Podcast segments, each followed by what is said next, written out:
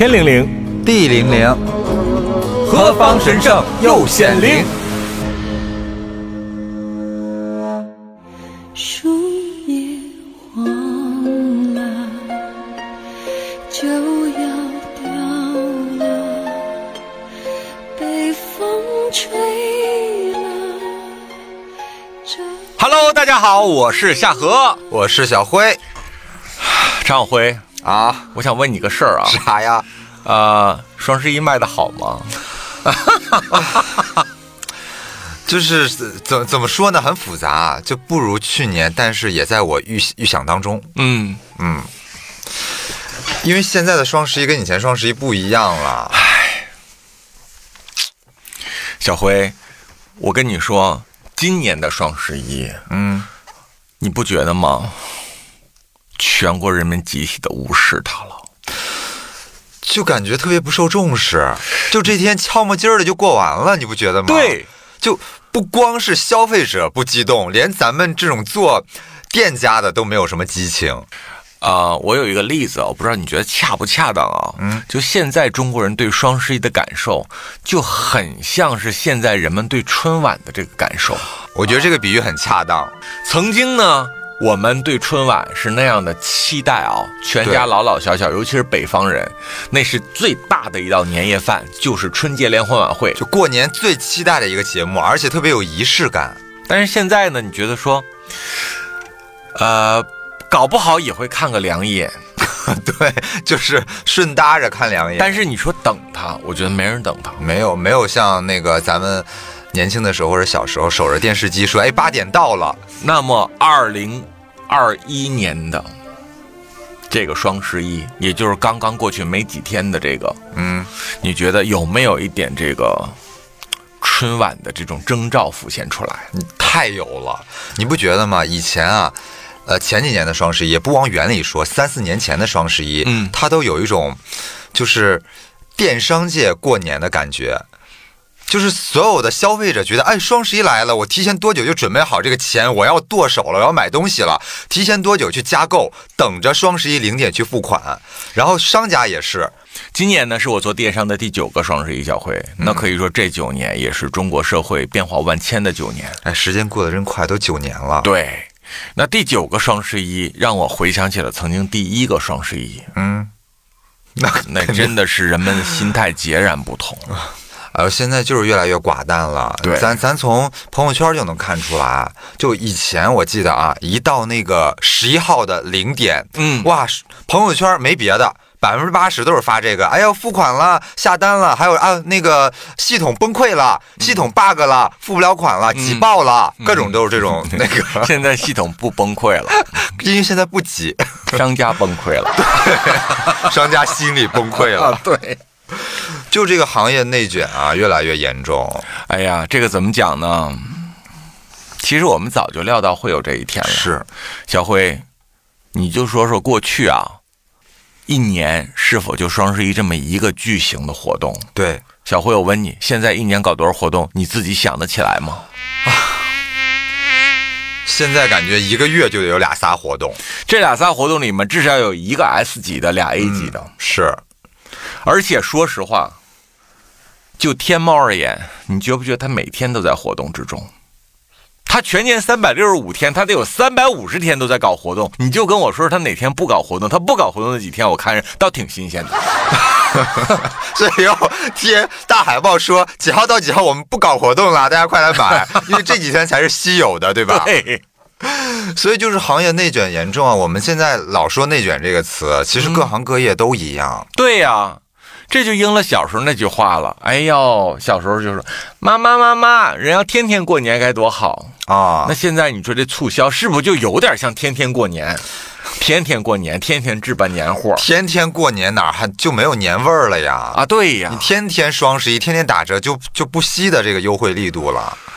还有一个原因是因为现在双十一，你不觉得战线拉得越来越久了吗？是的，就以前，哎，双十一就是十一号当天，然后后来给你整了个什么开门红，从一号到十一号都是双十一。今年可好，从十月二十号就开始，合着这将近一个月的时间都是双十一，那可不是没激情了吗？小辉，你愿意干这事儿吗？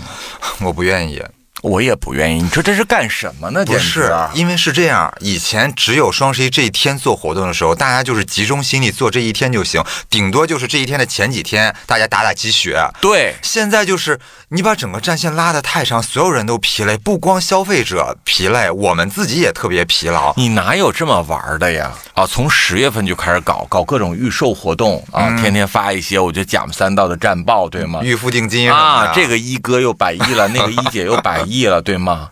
对，还搞什么那个预付定金尾款一定要几点几点熬到几点几点才能付？好多人就说干嘛呀？我就想早点付款去睡觉，不行啊？对呀，人家过去啊是大家就知道说好了，再有几个小时双十一了，赶紧加不加不购物车，明白？到了十二点的时候，咔一清空，别有些东西买不着，或者那抽奖别轮不着我，就这么点事儿。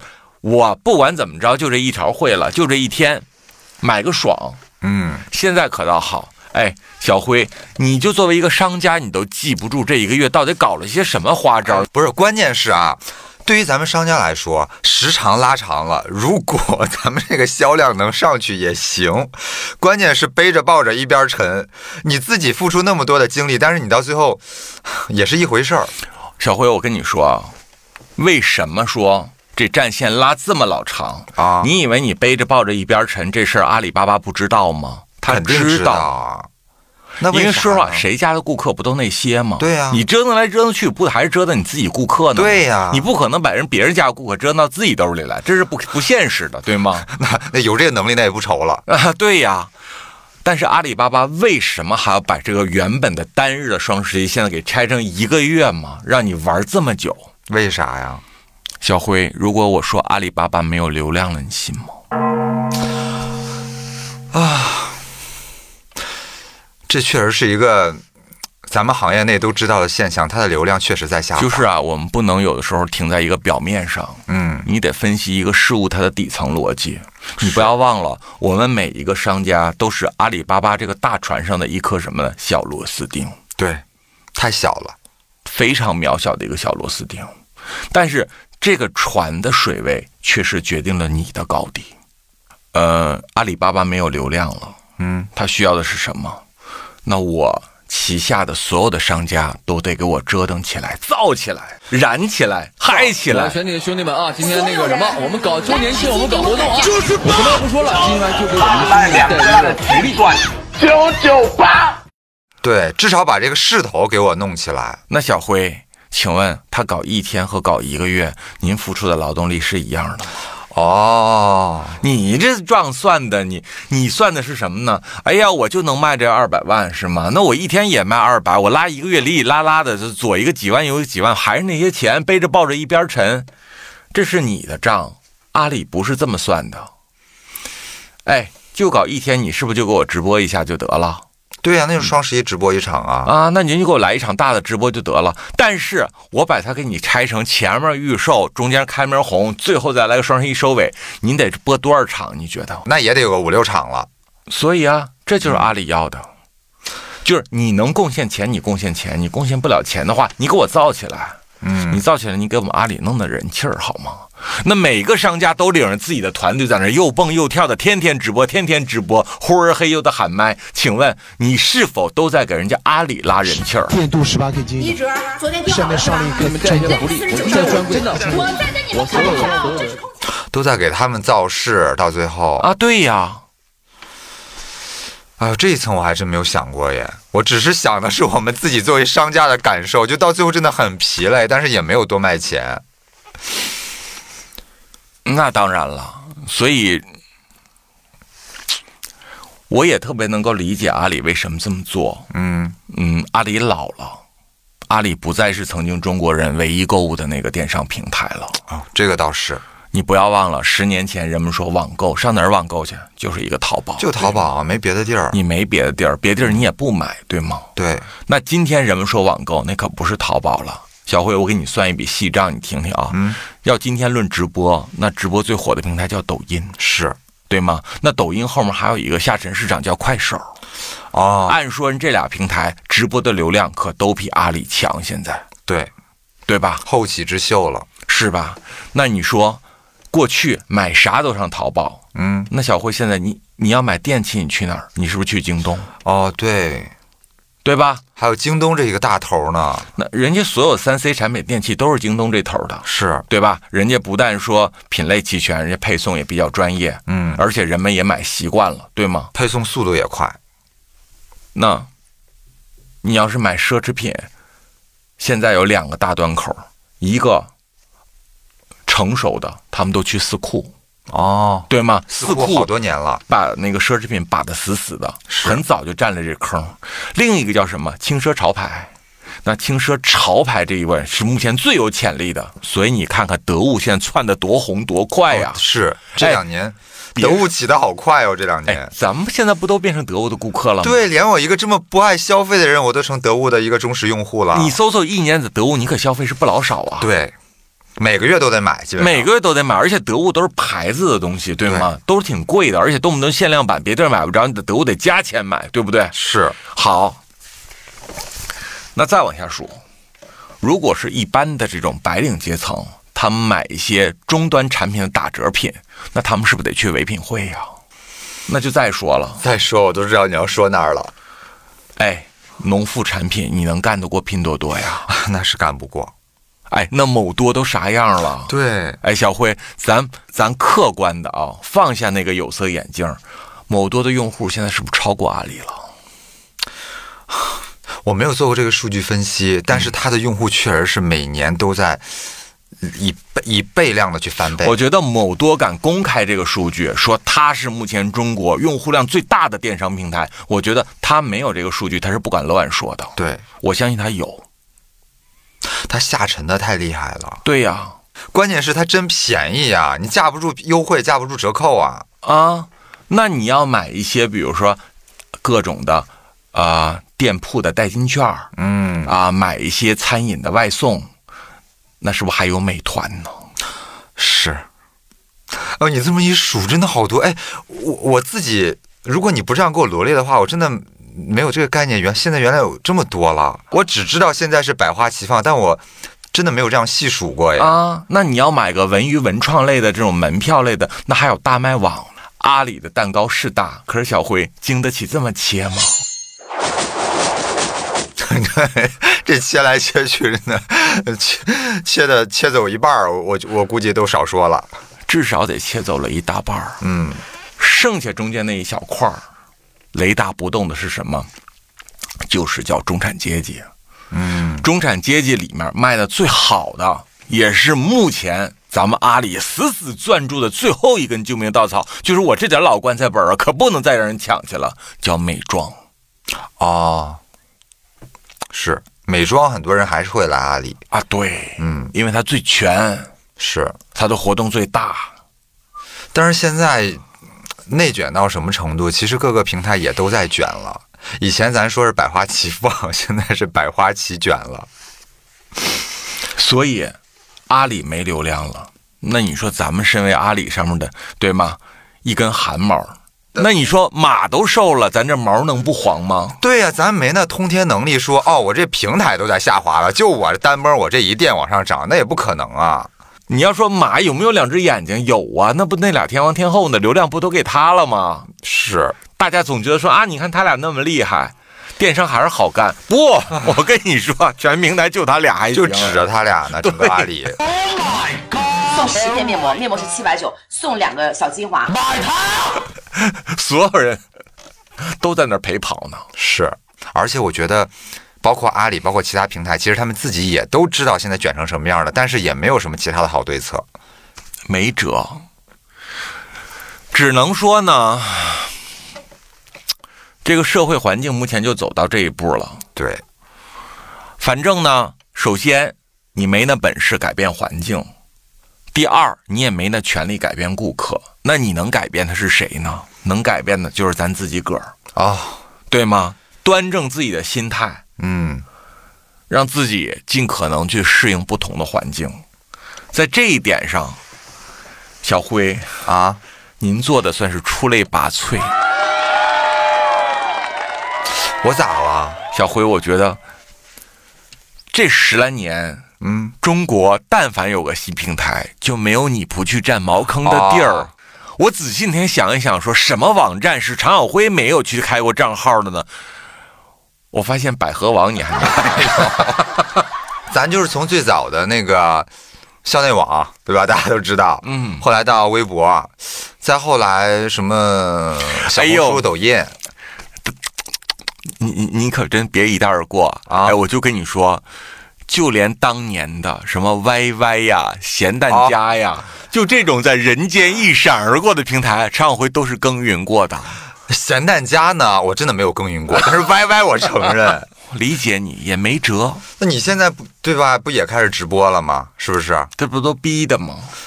是不是时代逼迫你去直播的？对呀、就是没办法了，就是说人跟时代呀、是就是你拗不过一个时代，对吗？嗯，你说打去年开始，中国就掀起了一股邪风，叫做不直播不卖货。哎呦，真的，就以前那些好好的自己去店里买东西的人都去哪儿了？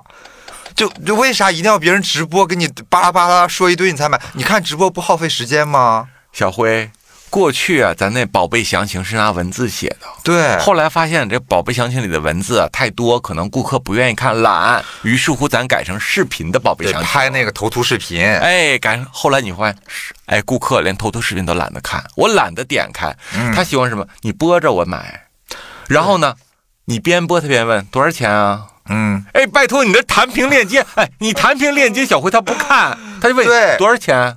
还有那种说，呃，我要买那个什么什么什么面霜，然后我们说，哦，我们店铺里有，他说，啊。那给我弹个链接。我想说，你就自己换个页面，你就到店里就就搜到了，不行，行你给我弹出来，啊，弹出来我再点进去，是的，就就大家现在享受网络购物已经到这种程度了。啊，，对，就比如说啊，滋润版和清爽版在一个链接里面，嗯你给我说说它俩有啥区别？嗯，你点开底下分别有各自的介绍和配比，没空看，你给我说说。跟现场一对一教学似的，是的，就得现场问。您就得这样。而且你正讲着这个面霜呢，他非要问那个面膜，然后你这讲了一半也不能不讲，你讲完他那边就说那个面膜那个面膜怎么还不回答我？怎么还不回答我都问了半天。了，你们怎么不理人呢？有人说话吗？就这，我想说啊，然后我要回答你，那那那个人要问那个，我真的一个人忙不过来，我就一张嘴。可是没辙呀，哎你甭管是谁，你都得顺应这个时代呀，你只能向时代低头，对吗？嗯你没有办法让吃历史的车轮往回开呀。咱别说我了。那比我牛逼的人不多了去了，你看一个二个现在不都滚到直播间里面扫半打眼的在开始说话去，对吗？让大家加购吗？现在真的是全民直播，对呀、以前呢，咱觉得做直播，要么呢你是一个全职主播，要么你是一个好歹有个店，你卖卖自己店的东西。现在可好，所有明星都变网红了。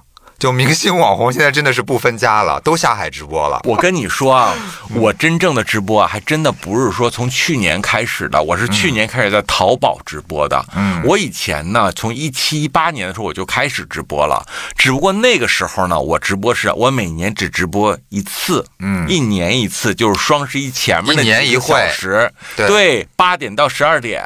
但是呢，我卖着淘宝的货，我居然在微博直播。不是你，不是你，居然在微博直播。那个时候大家都在一直播直播，明星也好，咱们店家也好，因为那个时候一直播是最大的一个直播 APP。哎呀，而且仰仗仰仗着当时微博嘛，但是我也想感慨一下，嗯你说这一直播当年是最大的直播 APP，还仰仗着淘宝，怎么到今天就就没了呢？我觉得真的是一把好牌打的稀烂。嗯，说到这儿啊，我们必须得感慨另一个巨轮的沉默——新浪微博。哦，小辉，我经常在微博上骂微博 你也真是太有刚了。你说你跑人家平台骂人家自己平台，啊。小辉，你知道为什么我现在敢骂他吗？嗯为什么在这个节骨眼儿上都这份儿上了，我还敢动不动就骂微博？嗯，我就觉得说，你他妈也就要死了。你就是一个快拔管子老帮菜了，我惯着你干嘛？你能把我怎么着？你把我号炸了吧？苟延残喘了，对吧？对呀、我怕你什么呀？嗯，你以为你还是当年鼎盛时期的你啊？哎呦，我怕你给我个小鞋穿，我不敢说实话，你给我气儿受为的忍着你。我现在觉得说微博，微博你现在还有活人吗？小辉，你给我说句实话，微博上有活人吗？有，也就是凤毛麟角了。它的用户数下降的太严重了，现在哎也也就指着一个热搜了。小辉，你把微博上所有的微博评论打开，你看看里面有几个是活人？嗯，哎，无论明星的底下还是营销号的底下，你觉得那是活人吗？哎微博就是越来越水了，已经，真的水的不能再水了。就是微博现在已经到什么程度上，你的每个细节都得去花钱买，嗯，不然的话，它就跟没发一样。这个平台能够走到今天，纯属是自己做的。啊所有的好牌全都打得稀巴烂，为什么？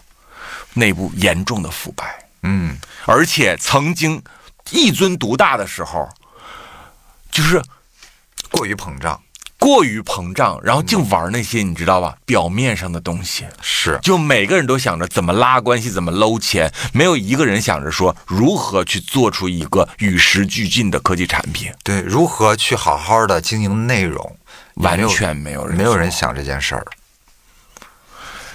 微博呢，如果你发了跟营销有关的东西，比如说我们是电商，那我们经常要发一些店铺的活动讯息。嗯，可是如果你不给微博花钱，就不买那个粉条啊，它就让你没有流量，你的粉丝都看不见你的微博。对那我们买粉条，你知道吗？我买一个粉条要好几万，我看过你那后台的那个是嗯价格，确实挺高的。我买一条微博的粉条要一两万，我花这一两万小辉，我只能让我自己的粉丝看见我发的内容。你说这荒谬不荒谬吧？就这钱花的特别亏，我就是我给你拿一两万了，你真帮我推流了，给我吸粉了，我也就认了。关键是我花了一两万之后，只能保证我的粉丝能看到我的微博。你说这微博得烂到什么程度上了？好，小辉，咱做生意甭管，你再不合理，反正我在你这旗下做生意，我也得听啊，我得交费啊。遵守你的规则呗。微博后来为什么我跟他撕成这样？嗯，微博吧，它有好多部门，头条是一个部门，还有一个部门叫微任务，就是吧，有俩色狼都惦记你的身子，那你再怎么样也只能嫁一个人呢。你嫁那个人以后，另一个人就天天打击报复你。可是他俩还在一个单位，你们都是同事，你明白吗？嗯，就得不到的就要毁掉。啊，得不到就要毁掉，所以你说这不是坑害顾客呢吗？我如果两边都交钱，小辉我交不起，哇，那得多少钱呀？我交不起那么多钱，我做一个活动都没挣那么多钱，我怎么可能交那么多家的保护费呢？，对呀，我只能可一份儿交，对吗？然后另一个人就来欺负你，我跟你说，微人我现在特别流氓，就是你平时发一个，其实你没有接广告，真的就是发一个日常的分享，哎，我觉得这东西好用，跟大家分享一下。他刷到了就觉得，哎，你这个疑似广告，我就给你屏蔽掉。对，可他妈不要脸了！我跟你说，有的时候到什么程度？哎，我就在那里面提到一些什么，我出门带了一些什么东西，他啪就给我限制转发了，疑似广告。我想说，哎，我我也没有那么大咖好吗？人家这牌子多大，人能找我做广告吗？对呀，有时候就打电话。那个给微任务，我就说怎么我这个真的就是一个日常分享，我给粉丝推荐一个我用的好用的东西，然后对方就说哦，你提到的这个牌子是在我们微任务的品牌池里，所以呢，我们系统自动检测到了，呃，因为你们都是百万以上的博主，只要提到这个就疑似广告，就给你屏蔽了。我怎么解决呢？拿钱。哎，拿钱呗，小慧他们一张嘴好几万呢，是一张嘴就好几万的现金跟你要啊！你要了以后，我就把你的微博限制给你解开。你的解开以后，你能干嘛吗？你能升天吗？不能，你的粉丝就能看见你的微博了。哎，多不要脸！大家听听。所以小慧，我告诉你说，那天真他妈把我惹毛了，因为这种事我连着干了三次。嗯，我把钱交给了一家，另一家把我的微博屏蔽了，那我钱不白花了吗？我说把钱退给我，我不发了行吗？不退。哎，你要不要脸？收完你的钱再屏蔽你的微博，然后钱不退给你，哪有这样的？但是呢，鲁鲁就压着我，咱子啊，在人家微博上也确实别人跟人家硬刚，咱能解决解决，解决不了的话咱就忍一忍。嗯，我忍两回了，小辉，第三回又给我玩这事儿，我不忍了。我就直接骂他们，骂他们之后，他们派一个小二，你猜跟我干什么事儿？嗯，跟我砍价划价。哎，各位观众听听，我真的，我夏荷现在说的每一句话都负法律责任。这就是新浪微博干的，他看我把他给公开了，他知道自己没理儿也没脸了，而且当时就有九百多个人评论，马上就破千了，他感觉这事要闹大，嗯，于是乎他就派了一个客服专员跟我聊天说，那个经核查呢，确实给你带来了不好的客户体验，我们现在给你退一半行吗？我说你凭啥给我退一半啊？对呀、我的微博发完了以后，一分钟你就屏蔽了，你给我带来什么利益了？你就给我，你凭什么收一半钱啊？过了一会儿，那小孩说啊，经过我跟上级领导申请，我退你百分之七十行吗？有百分之三十是我们要扣下的手续费。你凭啥扣手续费啊？你为你你为我们带来什么做什么了？你要收手续费啊？我就直接我就直接回了一条，我说请转告你的领导，如果他再这样胡搅蛮缠，我就找国家有关部门来评估你收手续费是否拥有合理性。过了一会儿，他说：“您别激动，我再向上级给您申请。”到了隔天，啊，我们有一些客服专员已经通过私下的渠道跟您取得联系了。于是乎，我的微信就响了，嗯，就是过去微博跟我对接的人，叮咚，说：“呃，夏荷老师你好，咱们能通电话吗？”我就打了个问号。我说：“你要说什么，请打字。”他说：“打字不方便，咱能通电话吗？”哎，小辉，哎，啊，我明白。他打字他怕我截图，你知道吗？嗯，他就拨我电话，我就给他摁掉了。我说我不知道你要说什么，我现在不方便接听电话，有事请留言或打字。他不留言也不打字，就一直问：那你什么时候方便，我再给你打回去。这个时候，我就抄起了手机，我就摁了一下语音键。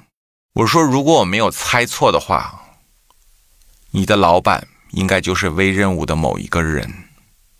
你帮我带句话，告诉他这件事儿不要再给我打电话。我现在只有一个目的，把他送进监牢里。妈呀，你这话一说，然后紧接着我就摁了第二条，我说我实话告诉你，中国所有 MCN 机构的人都是我的朋友。嗯，我只要打一个电话，有无数人争着抢着把过去受的委屈跟我倾诉，有很多公司都不干了，黄了，有很多人转行了，失业呢，在家，他们非常的乐意倾诉这些年跟你们暗通款曲了些什么，他们恨你恨得牙根儿都痒痒。我说呢，钱你不用退给我了，留给你进监狱的时候买点纸巾，好好把屁股擦干净。妈，你这也太狠了！他们肯定听完吓得瑟瑟发抖啊！现在什么时代了？毕竟对，过了一会儿，他打一行字：“啊，夏荷老师，我想你可能有点误会啊。关于给您带来的不好的体验，我首先跟您说声对不起。就这种官话，”然后我啪就截了一个图，嗯，那个图是我和幺二三幺五的通话时长。啊，我说对不起三个字，应该跟这个部门说。你直接戳到人家最敏感的地方了。他再要发什么，我就只回了最后一句：不要再跟我有任何的联络。嗯，告诉你老板，把我号炸了吧。隔天，小辉，嗯，把全款都退我了。你就说贱不贱，小辉？哎，我就问问你，你受他欺负时候为什么就不敢这样治他？哎呦，我们一般人都是跟鲁鲁一样的想法，就觉得怎么着也是在这个平台混口饭吃的。那你跟平台硬刚，那你你能你能怎么着？能有好果子吃吗？所以一般人也没有这样出来刚，爽不爽？爽，听着确实解恨。就应该这么治他们，就应该有这样的人出来治他们，让他们每天在乱收保护费。我也不愿意这样，你知道吗？可是是这样，你给我逼到一定，你不是小辉，这他妈要撕开了口子以后，你他妈开一个铺子，八个黑社会来收保护费，你交得起吗？你只能关店了。哎，确实是，现在开个店太难了。而且这不像过去了，过去赚钱容易，利润高，对吗？嗯，你现在说实话，你哪有啥利润呢？现在利润越来越薄，薄的可怜，越四舍五入等于不赚钱。咱之前说了。第一，你没有能力改变平台；第二，你没有权利改变顾客。那我们能改变就只有自己了。现在是什么？把利润降到跟纸一边薄，然后把态度留给顾客，像孝敬老娘一般的亲切。对，就说实话，你每天在直播间里出现洋溢着那张大脸，龇牙咧嘴的，龇牙咧嘴的，你对你亲娘有这样陪伴过吗？还真没有，对吧？那你为什么要这么做？你不都是为了给顾客一个笑脸，让他买买货吗？嗯，那咱做生意开门那个卖货，那也算是服务行业了。那那改变不了别的，只能把自己服务做好呗。可是你会发现，你一直在改变自我，他仍然有人不满意，对你提出了各种批评意见。哎呦我的妈呀！就奇葩顾客是一直没断溜过。我跟你说，说到这个奇葩顾客。我觉得得先从最早的时候，我之前前面节目不是说过，我最早是做代购嘛，嗯，得从那个时候开始。我突然想到，嗯，就那个时候我还没有开淘宝店啊，我就是人肉跑韩国背货嘛，我们两个人，对你就是个卖肉的，对，我是人肉背货，不是卖肉的，我想卖也得有人买呀。然后你知道。那人肉背货代购，你每次背的货都是非常有限的，跟咱们现在的体量是完全不能比的。嗯，你一个人顶多两个行李箱，它能装多少东西呢？那化妆品又齁沉的，你动不动又超重，超重还得交钱，嗯，对吧？然后那时候反正挺辛苦的。你知道我当时就是除非睡觉的时候，只要我睁眼的时候，我就一直在回微信，一直在回微信。就每个人就说：“哎，这个帮我订一个，那个帮我订两瓶，这个什么，然后就收款什么各种这种东西，就特别。”呃呃，为难，所以在免税店里面龇牙咧嘴拿着个手机，那就是你是吗？我那个时候还没有直播时代，还没有视频时代，我也只是拍拍照了，嗯，还没有到龇牙咧嘴、龇牙咧嘴的这个时代，我就已经不代购了。对，哦，我就已经金盆洗手了。然后我记得啊，那个时候就经常出现一些什么奇葩顾客呢？嗯，比如说，哎，我今天这个东西，嗯，一个面霜吧，我到这个店。我说啊，谁谁谁谁要，然后给我发信息，他发来了，问我多少钱，我说啊，两百四。他给我说一声嘛，哎，小慧不对呀，我姐姐就去韩国首尔买过，在专卖店买的，明明是两百块钱呀，怎么到你这两百四了？嗯，我当时就 特别的无语。啊，我想说亲，我如果是两百块买的，我在两百块卖给你，我是在干啥？就我是在做游戏吗？还是说我是爱你？我要为你无私奉献？我的机票不是钱吗？我的酒店不是钱吗？我来这儿，我吃喝拉撒，我天天付出辛苦和精力，这不是钱吗？我两百块的一个面霜，我加四十块赚你百分之二十代购费，有问题吗？小辉，我跟你说。就是我们离开有百分之二十利润的时代太久了，我现在听起来百分之二十，我确实觉得不少。我就有一种说啊，挣这么多钱，你还觉得我挺黑的是吗？对，因为小辉说实话，在刚刚结束那个双十一，你自己挣多少钱，你自己心里清楚。我觉得能有百分之五的利润就烧高香了。在双十一期间啊，有一个顾客，嗯，他来我们这一直刷屏刷屏，他说要买 La Mer。然后结果我就讲到兰梅尔，我最推崇那个精粹精华，我就跟大家讲说，这个精粹精华呀，真的是世界第一大修复精华，我爱它爱的要死。确实我告诉你，别人用这个精华舍不得，叔一个半月一瓶精华，四十五天一瓶，嗯，这么多年就没有离开过它。但是呢，你看叔像四十的人吗？对吗？叔看起来不像，也就三十九岁半。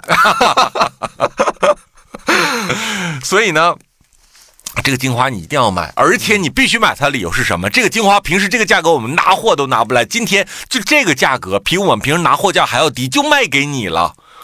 然后出来几个人说：“嗯，不对呀，常委会卖的比你就便宜二十。”啊，于是乎鲁鲁呢就查了一下，嗯，我们的货源都是一样的，来自于中国保税仓。保税仓，嗯，好，我们一查保税仓。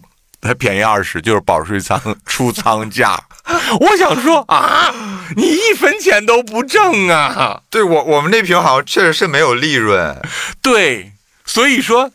你卖个精粹精华一分钱都不挣，你还在这块感慨过去挣百分之二十，我觉得说也不少了。哎呦，不一样了，咱不是咱现在的体量跟那时候不一样了。咱现在那个呃那个一个月双十一卖多少，那个时候卖多少？我们两个人四个行李箱，你算一下总共能背多少货？就我们就背那点东西。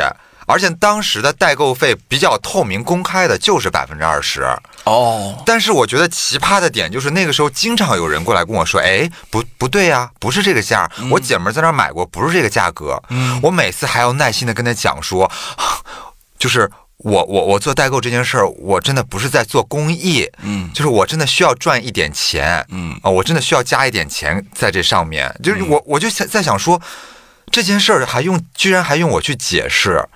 就这些人是怎么想的？是不允许别人赚他钱吗？还是怎么的？好卑微啊！就是很卑微啊，对吧？你说你白天举着个手机在免税店里晃荡晃荡，被夏河这种贵客嫌弃，嗯，人家一到专柜以后就这样说：“呀，好了，我要买东西，起开。”然后你拿手机退到一边去，对吗？哎呀我，然后回去以后赚顾客个四十块钱手续费，还要跟顾客解释，我真的不是在做公益，我的酒店不是钱吗？我吃饭不是钱吗？我的箱子巴拉巴拉巴拉巴拉。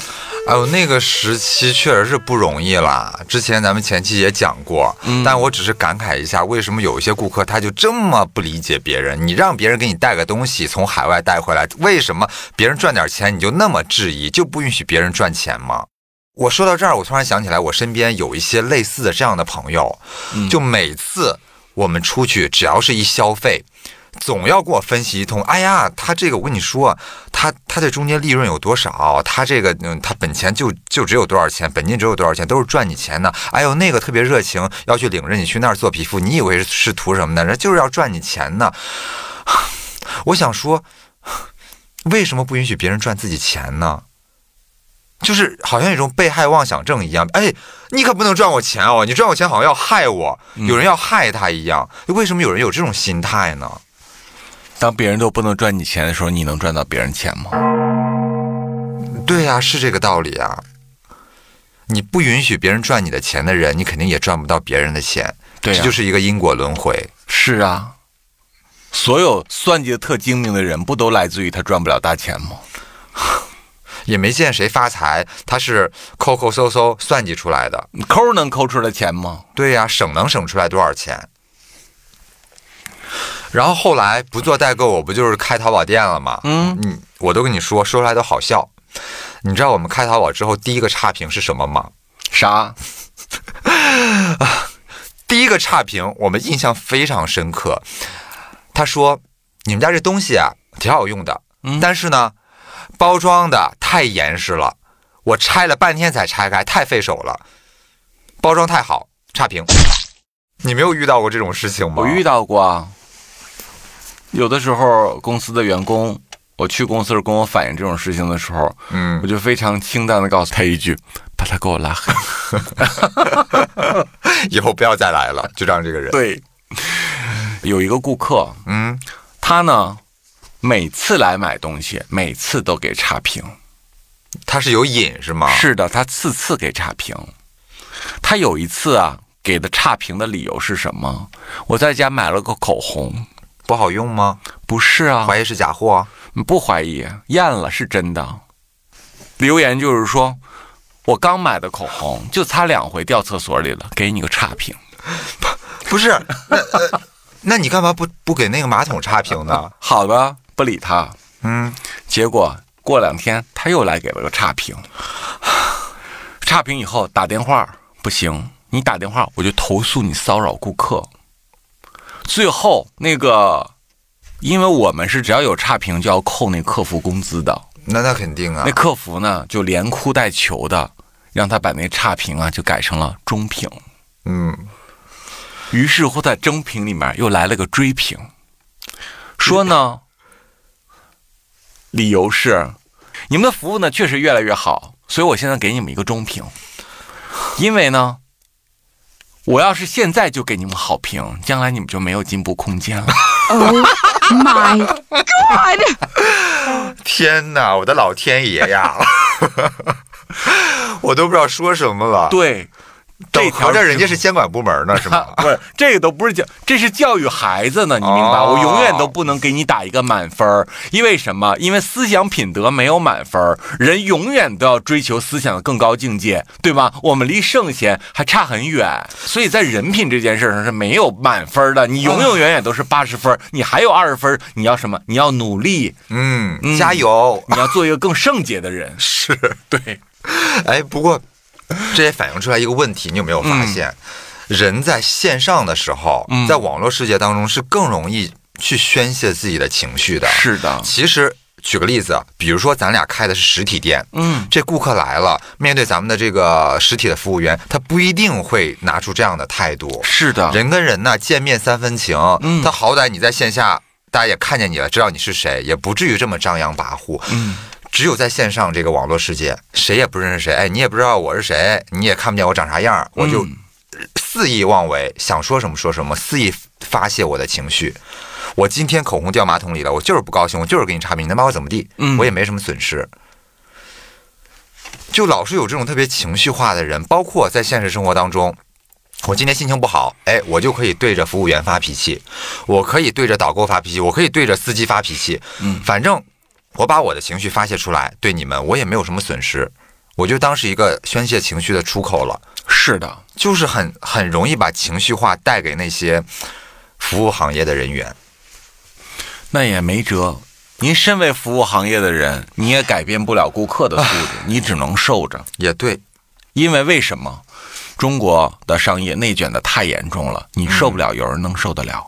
有人就能把这种顾客私人加微信里天天聊天做朋友去，你信吗？我信。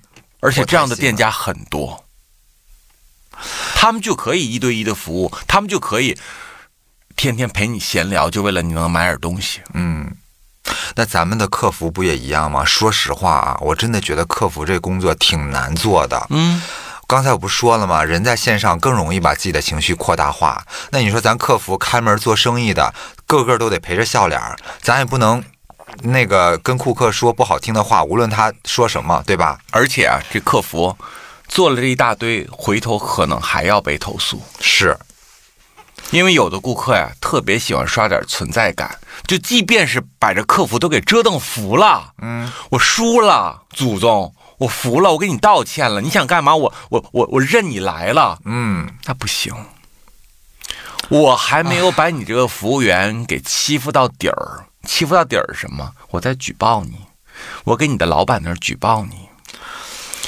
比如说，刚刚过去的双十一开门红期间，我就收到了这样一封信，啥信呢？微博私信。说啥了？这封信内容是十一月二号写的，为什么？他在十月一号在我们店买了东西。然后开门红活动的时候，对，嗯，也就是说，他写这封举报信的时候，他连货都没收到呢。夏大，我是你十几年的老粉儿，哦，是粉丝，我每次听见这句话呀，都心里发毛。就是吧，您要说什么快点儿的，可 别搞这情感绑架啊、嗯，从校内一开始就是冲着你的颜粉儿去的，后者随着年龄增长，才发现你不只有颜，还有一些精神深处的力量。你是我的精神领袖，不为过之。先把我捧一顿。好，首先我是山东一个县城的上班族，消费你店里的大牌能力是稍微有所欠缺的，但是我姐姐实力相对好一些，出于对你人品的认可，于是我向姐姐安利了你们店的产品。也就在十一月一号的当天，我姐姐在你店里消费了海蓝之鼻、赫莲娜、莱伯缇等约八千元的美妆产品。今天，绿宝瓶提前发货了，发货地是我们省的山东临沂市河东区。说到这里，可能我的见识有点浅薄，我一直觉得，你们声称的保税区物流跟踪信息，应该显示的是保税区，可为什么赫莲娜会从山东临沂发出呢？你不知道，我们山东临沂啊是全国的造假重地。啊我和我姐姐都特别讨厌山东临沂的这个地方。于是乎，我们决定退款。可是你们的客服却咄咄逼人，说退款的话，保税仓要扣税费。这件事情真的让人感觉到很奇怪。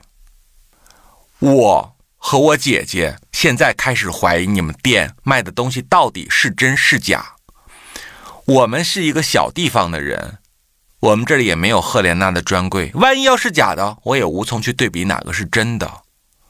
只是我相信你，你说你的货都是保税区的，结果却从临沂发货，我真的是很难不存疑。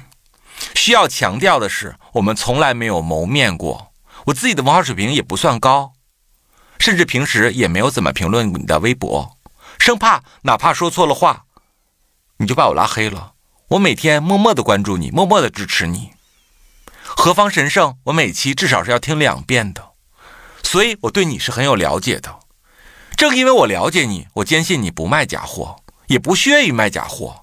但是我有点猜测下大，是不是你们公司做太大了，每个部门都鱼龙混杂？有没有可能是负责部门采购的人开始以权谋私、以假乱真呢？希望你在百忙之中能够回复一下我，并且管理一下你这些可能并不可靠的员工。订单尾号四七零四。哎呦我的妈呀！小辉，你终于念完了，我这中间有好几度我都想打断你，我就我就觉得特别莫名其妙。就我作为一个山东人，我我我我是一个假的山东人吗？我怎么从来没有听说过山东临沂是造假圣地呢？小辉，啊、这是一封恶意满满的信。对呀、而且打着一种情感绑架的旗号，打着我喜欢你、关注你，然后支持你的一个旗号，然后里面每一个字都充满了恶意。我觉得有被害妄想症。呃，小辉，你知道吗？我们的发货地是山东临沂的保税仓。嗯，哎，没有问题啊。各位听众，我想跟你们解释一下，我们当天直播的场地是中国杭州保税区，嗯，但是每一个货到底从哪个仓出，从哪个仓发，这是中国整体保税区系统识别问题。是可能这个库存的是这个品，那个库存的是那个品。中国有非常多的保税仓，但是全部隶属于国家的，是也都是统一进行仓储管理的。他们所有经过的安全检查都是一模一样的，对，他们所有产品需要纳的税的比例也都是一模一样的。于是乎，你这个仓，比如有绿宝瓶，那就从这个仓发绿宝瓶；那个仓有蓝面儿，就从那个仓发蓝面儿。几个仓同时发，那你收到的货汇总在一起，就是你买的那一切，懂了吗？就是保税仓啊，它是国家的保税仓。这个保税仓它不是说只在一个城市，比如说北京也有保税仓，杭州也有保税仓，然后山东也有保税仓，全国各地都有保税仓。保税仓它就是。自动分配的，可能这个地方这个这个仓的这个货多，就从从这个仓发；那个仓的货多，从那个仓发，就这么简单。因为没有一个保税仓能存得了天底下所有的货呀。对呀、而且保税仓是什么概念？它是海关监管仓，就能进到它这个仓的东西，都是经过咱们国家海关一层层监管，确认它是正品无疑才能进来的。你进来以后还要经过国检呢。对呀那中国的国检多严呢？世界都是出了名儿的严。你要说别的地儿你能买到假货，那还有可能；你要说保税仓发出来的货有假货，我觉得你真的不必质疑我们国家的检测能力。小辉，让我最愤怒，甚至是有一点寒心的是什么？嗯，第一，你收到都没收到，这个东西在路上呢，你就断定它是假货，你是否有点过分了？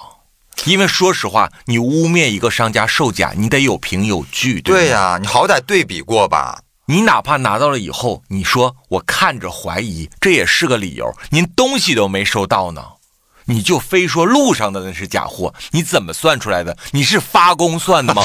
我掐指一算，呀，有一个路上假货正在啊朝着我熊熊就。合着你姐姐啊，比人家呃海关部门的人员还专业你。海关部门你得拿着我的东西，然后你再进行化验核检呢。嗯，你也不能说这东西在物流上呢，我我我用千里眼一扫，哎呀，哇，高速公路有台车，车里有一瓶货，那货可能是假的。那是我觉得他姐姐可能是大仙儿，对呀、有一些预知能力。，那你为什么污蔑我货是假的？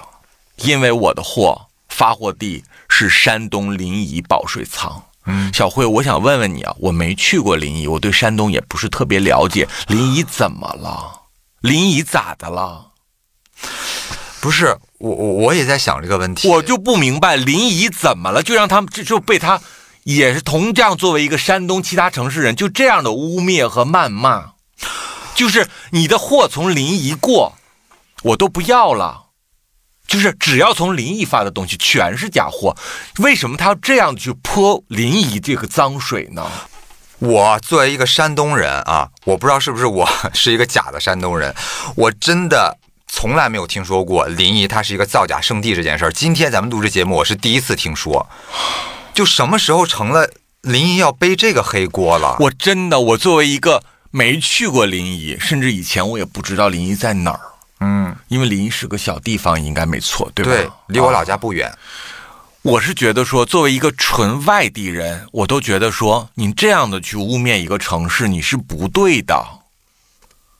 而且你这个用实际行动去抵制，我去临沂跟你有什么仇啊？，对呀，你哪怕把东西收到了以后，你再说，哎，我觉得有点不太像啊，我应该怎么去验呢？我们可以教你怎么去核验，怎么扫码，怎么给你提供各种链路证据，我们都可以帮助你，对吗？嗯，你看见物流从临沂上装车了，然后啪就点退款，我觉得，我觉得这可能是临沂被黑的最严重的一次。好，我觉得小辉你可以退货，因为我们的货本来就是七天无理由退换的。对你真的怀疑的话，就退呗。你退，我们就给你退。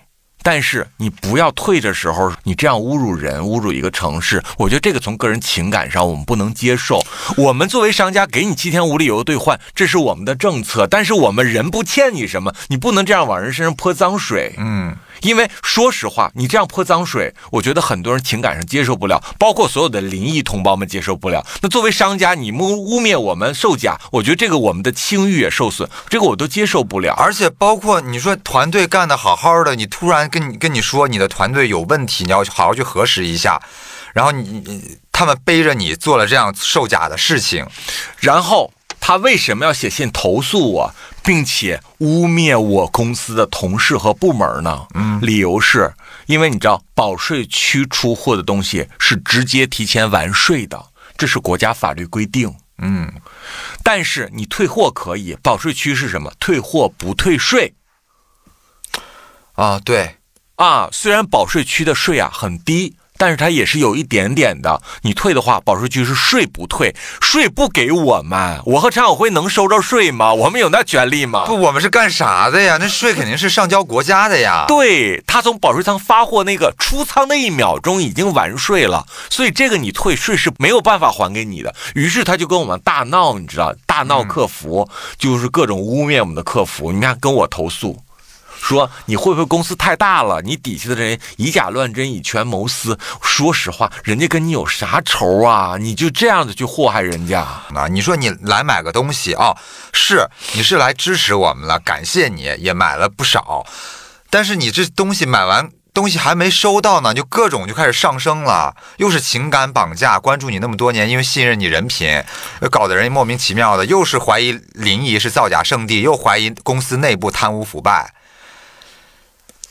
我觉得这真的有点太莫名其妙了。你看，每个公司部门都是鱼龙混杂，你听他这说的是什么话？简直，这说谁呢？这是，唉，我都没敢把这封信给我们员工看，嗯，我员工看了都得气炸了。因为说实话，你你你编这种故事到我们的大老板那块去写这种信，嗯，那万一我们大老板真信了呢？对，那让人很委屈，会觉得你说天天在那儿，而且你说这个事儿也太严重了，对吗？嗯，什么叫以假乱真、以权谋私？你这个说实话，而且你要是敢拿保税仓的货造假，你你这是违法的，对吗？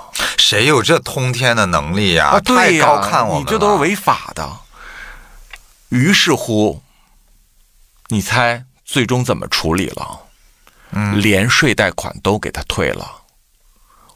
鲁鲁就跟我说，我已经处理完了，税我自己掏钱给他垫的，几十块钱。啊，我还跟鲁鲁说呢，我说鲁鲁关你啥事儿啊？鲁鲁说是咱双十一期间多忙啊，嗯，对吗？好几万个顾客，那么多单都要处理呢，你有空跟他扯皮呀、是我没空搭理他，我呢自己掏腰包把那税给他补上，就都退给他得了。哎呀我，花几十块钱，我买个清净行不行？对，这这鲁鲁这个账算的特别对，因为你一遍遍打电话，一遍遍解释，咱精力不值钱是吗？咱精力还不值这几十块钱是吗？有这精力，你再卖两瓶行不行？对呀，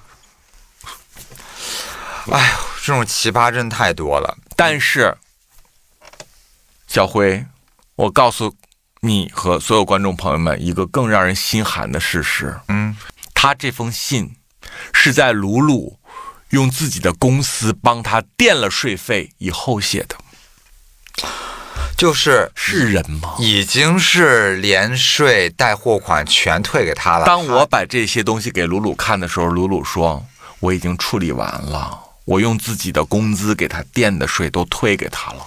我说啊，那他刚刚还给我五分钟之前写了这么一封信，哎，鲁鲁说你算了算了，算了，哎，小辉，人家把全款退给你了，你所产生的税费，人家员工用工资给你垫的，只为了不想再跟你闹了，然后你还写信这样谗言诬告，你是人吗？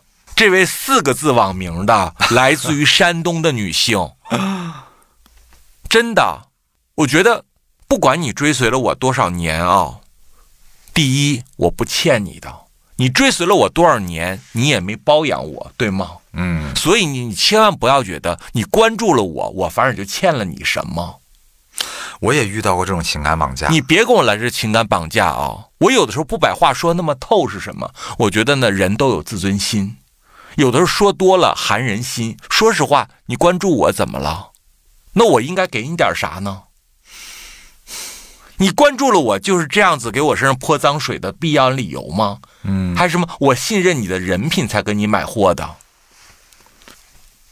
我告诉你，我就是一个普通的商家，制约我的是所有的商业法律，而不是你的道德审判。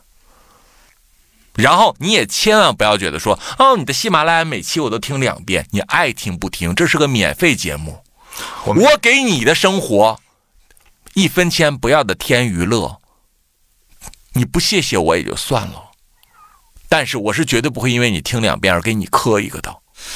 对你说，你粉明星吧，你还给明星来个应援，对吧？人家粉明星的粉丝天天给明星各种各样的花钱，你说 咱开个店，而且给他们拿到这么低的价格，利润弄那么薄，来我们这儿消费，我觉得是是一件双赢的事儿。你信得着我了，来我这消费，这个我们是心存感恩的。嗯但是我们不欠什么，你不是来送钱的，我们没拿你的红包，对吗？对，你花个六百来块钱，把我们一瓶雅诗兰黛拿走了。你花个一千多块钱，你拿走的是一大瓶的兰梅尔啊，嗯，对吗？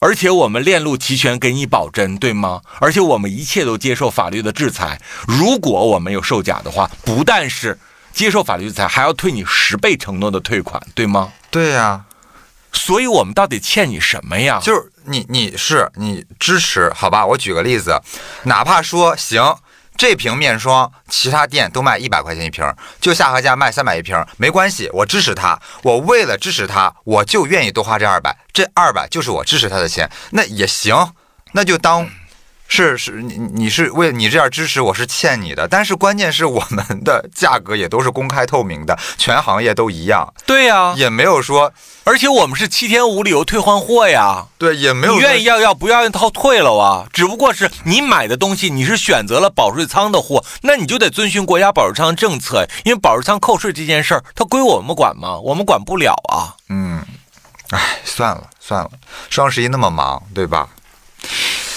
但刚才咱们举的这个例子啊，就是货还没有收到，但是呢，他已经开始各种疑心生暗鬼了，觉得你这个东西可能是假的，哪怕从保税仓发出去的。但是我跟你说，就是哪怕收到的。收到之后也会闹出各种各样的乌龙，就弄得我也是哭笑不得。因为现在不是人人自媒体时代嘛，就各个平台，普通人啊，谁都可以在网上发个声，在自己平台发个声。前段时间也是双十一期间的，然后呢，就有一个顾客啊，也是在我们家买了一瓶雅诗兰黛的面霜，嗯，收到之后就开始怀疑我们卖的是假货。我跟你说啊，前提是我们这个也是从保税仓直接发他手里的，嗯，所以保税仓这个我就不科普了，前面我们都说那么多了。收到之后他就怀疑是假，他就觉得哎，这个跟我在专柜买那瓶气儿也不对，颜色也不对，质感也不一样。嗯，所以呢，他就把两瓶各种拍照、截图、各种写字，你知道吧？就那种，然后发到网上，然后跟大家说啊，这瓶我是在专柜买的，这瓶是在常晓辉他们家买的，但是我用的感觉特别不一样，大家来给我看一下，他们他家到底是不是真的，我是不是买到假货了？你知道搞笑的一点是什么吗？嗯，还没等我们店铺的人去给他留言呢，下面就有比较头脑清晰的网友给他留言了，说：“姐妹，你看一眼，这两瓶不是一款，它不是一款，你看上面的英文都是不一样的，它是两款面霜，那质感肯定是不一样的。所以，哎呦，没辙。你说开门做生意，哪有不遇到这种奇葩顾客的？反正吧，你只要做生意，这奇葩永远是断不了。对，无论你服务成什么样，终归还是有人不满意。但是呢，我还是比较感恩是什么呢？就这个时代呀、变化的太快了。嗯，就是从我刚入行的时候，然后呢，那个时候我们就看到了很多那种大店，就什么小野啊、朱恒少他们，哦，就是那些卖名牌小样的店。嗯因为你知道那个年代人们生活水平有限，买不起正品的人很多，就买点小样，俩小样就基本上顶一个正装了，但是就便宜不少钱，少花很多钱。啊，对对对对对，从那个时代到后期呢，很多网红都下海了，那我也是那一批人，开始做自己的品牌，提里秃噜的。那时候很多网红啊，就我一前一后的都做自己的品牌，也都挣过钱。嗯，嗯，过不了几年，他们也都不存在了啊销声匿迹了，啊。包括那个靠着模仿我起家的那个。一会儿是 gay，一会儿又跟女人谈恋爱的那个男网红，哦，知道，就当年也是个小哥哥，因为当年他还挺年轻的，他做的也后来都不错，对一度一度特别强。也是也是赚过大钱的。赚过赚过，后来也都不行了，没了啊、太多人太多的没了。这个阶段过去以后呢，就兴起了韩妆和日本药妆的时代。对，那我呢也是比较早的涉猎到这个领域。那个时候呢，我借助着日本的一些资源，主要是以做日妆为主，后来捎带脚做了一些韩妆。那个时候啊，就又兴起了这一类型的大店了。我天天就望着那个白帆上町、卖空日本，我就想说，哎呦，当年好红哦，我我还去他们家买过好多。我就想说，我啥时候能做出他的营业额呀？嗯，那个时候吧，别人卖的东西啊，都是那种一百的、八九十的。客单价比较低，啊，一个月啊卖上千个，觉得不错了。他家什么，动不动就什么 CPB 一个月上千个、，Pola 上千个。我说，哎呦，这么贵的东西都能卖这么老多，哎呀，那得多少钱呢？我想说，我什么时候能做成他那样？后来呢，我们也做这些东西了，他家也没了。后来说转去做供应链去了。哦，啊，也不干目前了。然后就又进入了什么网红直播的时代。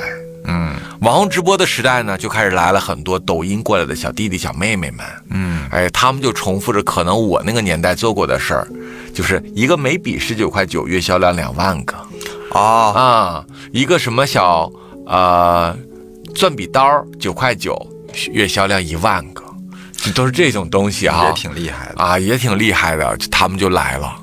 来了以后呢，我发现一点，他们来的快，去的也快，他们所有人的生命周期啊，就一年儿，嗯，一到两年吧，就觉得说，哎，这姑娘今这个月今年卖的挺好啊，这姑娘最近挺火呀，你看榜单都是她，她卖的好。嗯，隔年，哎，这姑娘去哪儿了？消失了，又没了，又有新人出来，哎，又换了一个抖音来的姑娘。对啊，说大家把以前这个也给忘了。啊，说这个这这是卖的好啊，也是一个月好几万个，啊结果我看到今年双十一，哎，那个卖好的也没了。嗯，我是觉得说呢，辗转了这么多代，你今天还能坐在这块儿继续经营，还有那么多老顾客帮你去码这个盘子，嗯，然后随着你的产品晋级而升级自己的消费，大家互相扶持、互相信任，这个已经够不错的了。对，而且其实说实话，相对来说，咱们遇到的奇葩顾客啊，已经算少的了。嗯，对对对，因为毕竟是有粉丝基础，嗯，你粉丝来买东西，其实他还是相对来说客气点对你比较包容客气对。对，如果是我们有什么地方服务不周的地方，他们还是能够去容忍一下的。嗯。但你要说其他的很多的呃店铺，那呃奇葩顾客或许会更多，嗯。这也是咱们比较幸运、值得感恩的地方。那我想问问你啊，嗯，呃，刚才我们也说了，淘宝这艘商业巨轮正在沉默之中，是啊，对吧？然后呢，阿里已经不再是中国过去在商业领域上只手遮天的那个阿里了。是，我们也细数了无数个平台，他们都分取了阿里巴巴原本的那块蛋糕。对，那么你作为这条船上比上不足、比下有余的一个腰部商家，一个小石子儿，你看着这个时代的变迁，你觉得你会有一种危机感，觉得说不知道这一切能够继续到哪一天吗？哎呀，我跟你说啊，啊我每天都有危机感，嗯，就是我每天都在想一件事情，就是如果有一天我没有赚钱的能力了，我该怎么办？因为无论你现在赚多少，赚一万也好，十万也好，百万也好。你的赚钱的能力周期一定是有限的，那上天不可能让你一直赚下去，一直赚下去，对吧？嗯那如果这一天到来之后，我该怎么办？我经常焦虑这件事情，嗯再加上我是一个可能相对来说不那么自信的人，嗯我就会更加焦虑说，啊 如果有一天不行了，我要怎么办？我要何去何从？你觉得你的基本盘不是特别的稳，有的时候一个浪你就怕打着自己，对吗就？把我拍死了，尤其是我这脸受力面积还大，就一下把我拍死了。因为我也没有那么，我我说实话，我也没留下什么家底儿。嗯，就是我我从我开始赚钱到今天，我真的每一分钱都是辛苦耕耘，一分耕耘一分收获得来的。嗯我没有就是就是一下子我涌进很多财富的那种经历。嗯嗯，你的偏财运也不好，对，偏财运也不咋地，我这人就是劳苦命，我发现了。你就得是挣一分攒一分这种。是，其实我觉得不光咱们这个行业，包括其他行业，比如说咱们听众朋友，应该各行各业的都有，对吧？我觉得现在的这个这个社会环境下，很多人很多行业都有危机感，哪怕他只是一个普通的打工族、普通的上班族。嗯，其实也比以前应该有危机感了，因为现在业绩不好，公司都不养闲人。很多话儿啊，我觉得基于安全的角度，叔就不跟你们展开聊了。嗯，我觉得大家心里啊都有数。你说现在哪个行业好干呢？都不大家呀，千万不要觉得说，哎呀，我就是个上班族，我就是个打工人，我呢确实现在越来越难了。叔就这么跟你说，叔呢认识一些中国我认为算是上流社会的人，他们更难。因为吧，您要是遇到难处，您东挪西借去啊，你甭管是跟朋友借个五百，还是跟家里借个两千，你还能挪一挪的。嗯，他们跟谁挪去啊？小辉他们跟谁挪去啊？咱们就说，今天中国那些曾经呼风唤雨过的地产大佬，他跟谁挪去啊？小辉他跟谁挪去？你让他咋整？就是小有小难，大有大难。就我我有时候跟我们员工会说，我说你看虽然说你们是拿死工资啊，但是旱涝保收，对吧？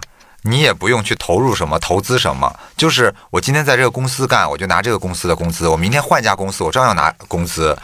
但你说你你做生意的，你你投资的，你不定哪个月收益不好，我这钱赚的可能连发工资都不够，给员工工资都不够，就冒着各种各样的风险。没有人容易。嗯，你要说早年间确实是几家欢乐几家愁，是，我现在就告诉你，家家愁。所以其实我觉得所有人都应该居安思危，在这样的环境，我就这么跟你说，这次的双十一结束之后，嗯，所有的平台没有发战报，你发现没有？哦，对哦，每一年的一小时一个战报，你发现没有？对哦，以前的都是一定要拿出来说一说的你，不觉得今年家家都不发战报了吗？然后呢，阿里的一个管理人员嗯那天通了个信儿，跟卢卢，就是说今年啊，这这大盘都没眼看了，算了，别提了。然后呢，大家呢也别多想，反正结束了。嗯，嗨，好了，就就这番话，明白？我也把领导的话转交给你。好的，领导，我收下了这番话。嗯，那你说领导的话重点就是嗨，想开点儿，反正都结束了。对，领导的话就是 三个字：想开点儿，想开些就可以了。那你说，时代发展到今天，我们也得想办法去顺应时代啊，因为咋顺应啊？就像你似的，哪儿有平台，就上哪儿开一账号去是吗？我这不是百合网还没开呢吗？你今天倒提醒我了，我回去研究研究去。百合网可能也是一个新平台呢。是啊，就像你似的，狗舔八方屎，嗯，咋顺应啊？小辉，因为我觉得是不是啊？咱们这代人啊中年人有一些想法真的是过于保守、过于传统。你现在年轻人玩的，咱根本就不懂，有些东西。你要这么说呢，也确实是这么个理儿。嗯就是呢，我们活到这个岁数了，嗯，你确实呢是打不透年轻人的那个市场。在零零后的世界里面，我们确实是没有话语权的。嗯，我就这么跟你说，同一句话，搁他同龄人说就有人听，咱俩说就没人听。为什么？小的时候你会发现，再有哲理的金句儿，爸妈说不听，叔叔大爷说不听，烦着呢，老师说不想听。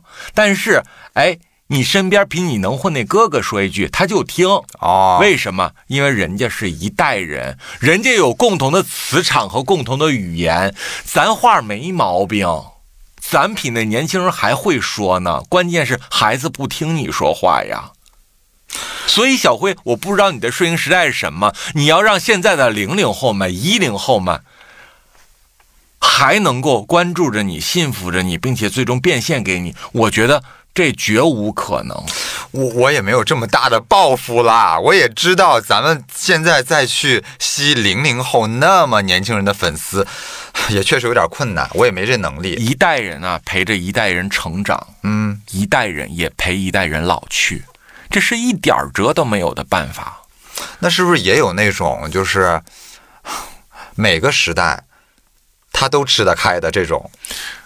我就这么跟你说，你说有没有人说他陪伴了几代人成长呢？嗯有，但是他只能停留在精神层面。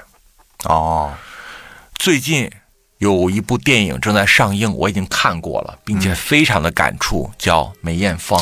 哦，我就在想啊，梅姐零三年去世的，已经十八年过去了，快二十年了。快二十年了，对吗？嗯，那为什么这个时代还有人拍一部关于梅姐生平的电影，让很多人找到回忆杀，并且从梅姐传奇的人生里面获得那么大的力量和感动呢？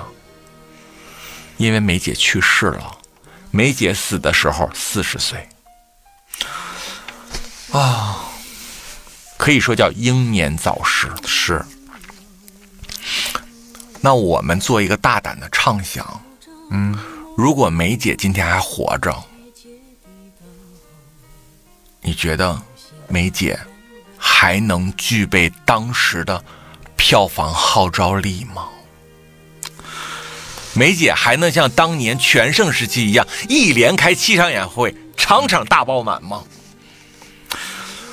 我我我觉得客观的说，我真实想法啊，就是梅姐的粉丝也不要生气。我觉得如果梅姐活到今天，可能没有这个鼎盛的画面了，因为张国荣也好，梅艳芳也好，嗯嗯，人们对他们多少是有一些死亡崇拜的，你不觉得吗？是的，嗯，包括王祖贤，虽然说他还 人家活得好好的呢，但是他退圈太早了。是的，就是那么年轻就退圈，就是他们无论是说人离开了这个世界，还是离开了这个圈子，他们都是消失在大众视野了，是的。就会有一层神秘感。你如果说这三位巨星陪伴了几代人成长，这个是毋庸置疑的。至少他陪伴了我成长，他们每一个人的名字闪现的时候，我就想哭。但是呢，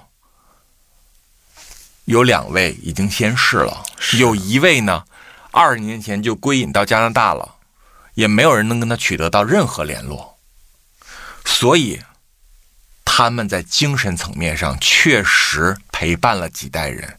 但是小辉，你要的那个东西是什么？叫商业变现。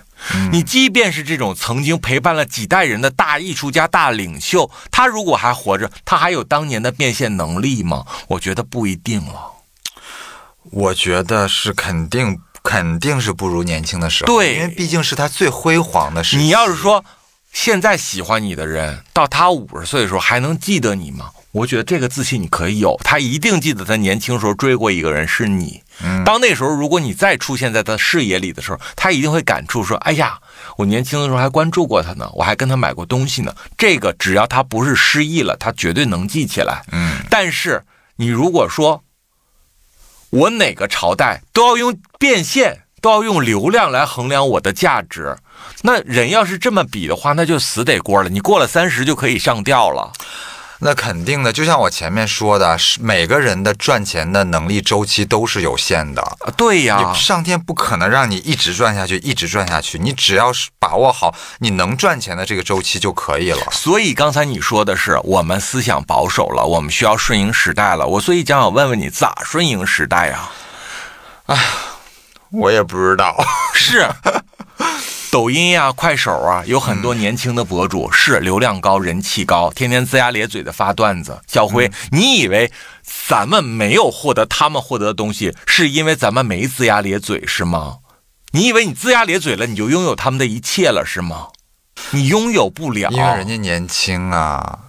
人家在用着同频的语言沟通，过了一个像你这种老登，然后改成模仿年轻人，你知道人家好玩吗？嗯，你就想想，那网络用语是网友和网友之间用起来特别的幽默，对吗？用几天这梗不要了，好了，这梗都不要了，到年底蔡明给用到春节联欢晚会上，你哦笑吗？我这模样咋了？当年人称东北小费翔，像一半哪一半儿？翔，你想跟蔡明姐做朋友吗？那个真的好尴尬。为啥？那是年轻人平时打岔玩用的，随玩随抛。哎呦，你给上纲上线弄一小品，一六十多岁老太太，而且特别认真的把每个梗讲出来，就觉得一点都不好笑，还有点尴尬。所以我们这岁数了，你再跑到那些视频平台上去龇牙咧嘴去，你不觉得吗？只会让你原本的受众群感到失望，而并不一定能吸来什么新粉儿。嗯，所以这也是我经常在思索的一个问题：顺应时代对于中年人来说，到底是要不停的变化，还是要守住你自己仅有的尊严和价值？咱们就说点更实在的，万一您危机那一天不小心他就来了，而且我感觉也不会太慢，对吗？我跟不是不小心就来了，我跟你说，就是每个人这一天一定会来的。嗯，那不然呢？你还到死的那天，你都在赚钱吗？你都在变现吗？对吧？这一天是一定会来的。花无百日红，花无百日红，说的就是这个道理。甭管您曾经有多厉害，你老了，你就会暗淡，这是一点辙都没有的事情。嗯你千万不要说我也不输那个年轻人啊，无论从各个方面，那你输个新鲜感呢，啊，也对哦。对吧？我承认你都老么咔嚓眼了，看了多少年了？我看够了不行？啊，看腻了不行啊，是，对吗？所以说，如果真的有那一天到来了，你打算干嘛去呢？不是我我那天到了，不是要跟你干妈妈桑吗？我们前面节目你这只是你许下的啊，我不管，有节目为证。你开歌舞厅要我给你当妈妈桑啊，给你当老鸨啊？对，我们要去泰国是吗？对呀、啊这就是我将来混不下去之后，我还能跟着你混一混。哎呀，不过说认真的啊，说认真的，我确实也想过这个问题。如果有一天做不了这个，做什么？那我觉得做这个行业，毕竟这么多年了，我所有的认识的朋友，我所有的呃，我们称之为资源也好，人脉也好，嗯，都是这个圈子里的。所以，如果有一天我不做幕前了，我我我觉得我可能也是把这个资源笼络起来，我做一点幕后的事情。因为我觉得，虽然我我不是多聪明的人，但是也不至于说是个脑袋笨的人。你你毕竟在这个行业混了这么多年，你靠这些资源做点事儿还是可以的。看心态吧。嗯这人呐，他没有饿死的，嗯，对吗？是啊，你就是一无所有的人，没挣过钱的人，只要动动手，他也都饿不死，对吗？我的你就是那无儿无女的，呃，就是无老保那老大爷，去给人看看自行车去，给人家看看 看看大门去，这不也能挣口饭？那也是，哎呦，那也发光发热呀。就比如说咱们老了，嗯，去个，比如说去个健身房 当个保洁，对吧？或者是去个什么体育大学的男生男生宿舍当个呃那个宿管，不也挺好的吗？也是给社会发光发热，对不对？对吧？而且我跟你说，就是哎呀，我已经想象到了你在男生宿舍的里面各种趁人家上课的时候偷人家男生穿过的内裤，然后跑到人家那个床铺底下翻人家穿过的球鞋，每天那就是你干的事儿。每天到那个熄灯之前，男寝洗澡的时候，拿着一个手电筒开始巡视，照照这儿，照照那儿，说啊，赶紧洗啊，一会儿要熄灯了啊！看那么多鲜嫩的肉体，对吧？对，而且人家都是往上照，你是往下照。哎呦，就是说回来，我这个人反正我觉得是挺能收、能收能放的。就是你你你给我一个月十万二十万的日子，我也能过。但如果有一天你一个月就给我一万两万，我也能过。就让你说的一万两万，就跟多委屈似的。你知道我们听众朋友很多人一万两万都没都没挣着吗？我我我是跟现在比啦，我也不是说啊，你你非要跟扫大扫街老大爷比，那我们怎么比呀？我就一月给你个三百五百的，让你买点干粮，自己在家煮一煮就得了。你还要吃啥呀？三百五百，我确实有点困难。我说实话，那也吃不饱啊。现在菜价涨那么快，至少得让我能糊口吧。哎呀，我就是让我过那种特别特别接地气、普通的日子，我也能过。就大不了每天自己买点菜做做饭呗。嗯，就偶尔去看个电影，也别买什么衣服，别买什么鞋了，对吧？可是我我也想问你啊，嗯，如果有一天咱们这个这个危机也发生在你身上了，嗯你怎么办？因为据我所知，你你可能没有我这么有弹性，没有这么能收能放，你也不愿意去南寝当宿管，对吧？哎呀，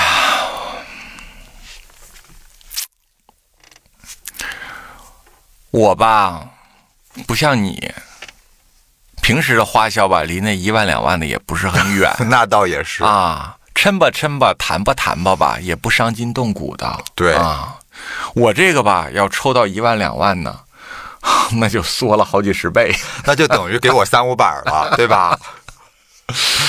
所以啊，到那天呢，我的抉择可能就是在苟延残喘和自杀间来回徘徊。自杀也不至于吧？咱聊的是危机感那天的到来，咱不是说要么赚大钱，要么要饭去，没这么极端，行吗？反正怎么活着，以后看心态呗。嗯，我是觉得啊，反正我现在是没有以前爱想那么多了。嗯，因为我觉得你想来想去，如果你也想不出一个什么好办法，你反而是庸人自扰，你还让自己每天不开心，那就让未来的事情交给未来，你就过好当下就好了。你不然，你未来也过不好，你今天也过不好。那不得不偿失吗？未来谁能说得准呢？对呀、你要说过去在那个年代，人还敢勾画一些未来，现在谁敢说自己的未来呀？啥叫未来？你看看中国福布斯排行榜上那些大富豪，多少人过去呼风唤雨，一夜之间就阶下囚了。是他们没算过自己的未来吗？他们身边的智囊团不比你能掐会算吗？那也是人算不如天算的。所以啊，哎呀，咱就享受当下吧。有一个好的心态比什么都重要。是，